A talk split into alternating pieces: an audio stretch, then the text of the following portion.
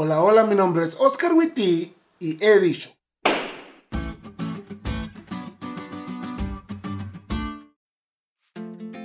Hablar de todo tema judicial en nuestra amada Latinoamérica da miedo.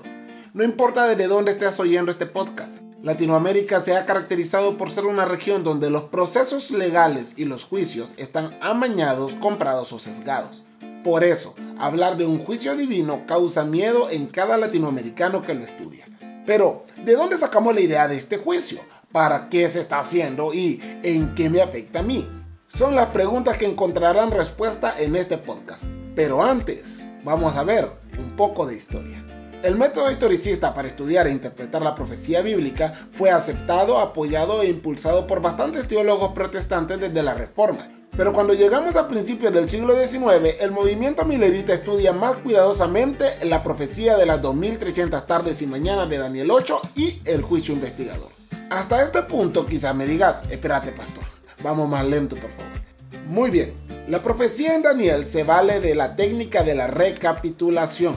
Eso quiere decir que lo que aparece en el capítulo 2 es lo mismo que aparece en el capítulo 7, 8 y 9 y 10 al 12 solo que con diferentes símbolos y más detalles. Por ejemplo, en el capítulo 2, para describir el reino de los medos y los persas, se utilizan los brazos y pechos de plata de una estatua.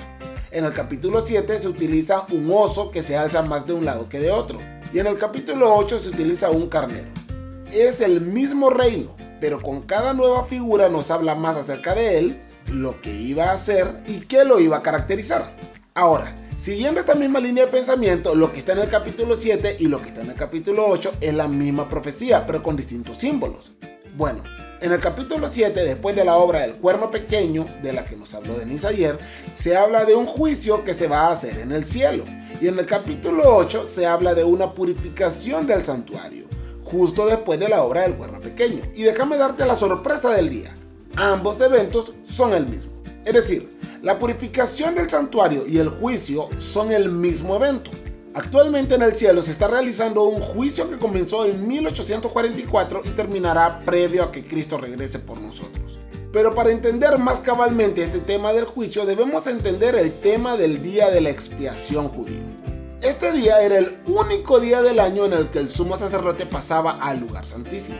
Allí confesaba los pecados del pueblo y pedía perdón por ellos. Mientras tanto, afuera, el pueblo también pedía perdón y aquellos que habían confiado en la sangre de los corderos, sí, en plural, porque eran varios, eran perdonados. Aunque ese era un día de juicio, era un día de juicio en favor de aquellos que confiaban en el sacrificio del cordero. Y las mismas implicaciones legales tiene hoy en día. En el santuario celestial, Jesús pasó del lugar santo al lugar santísimo, comenzando sus funciones sumas sacerdotales o, en otras palabras, comenzando el juicio. Y gracias a Dios que así es, porque inmediatamente después de ese juicio en favor nuestro, en el gran panorama profético, Jesús vendrá por nosotros y estaremos para siempre con Él. ¿Te diste cuenta de lo cool que estuvo la lección? No te olvides de leerla y compartir este podcast con todos tus amigos. Es todo por hoy, pero mañana tendremos otra oportunidad de estudiar juntos.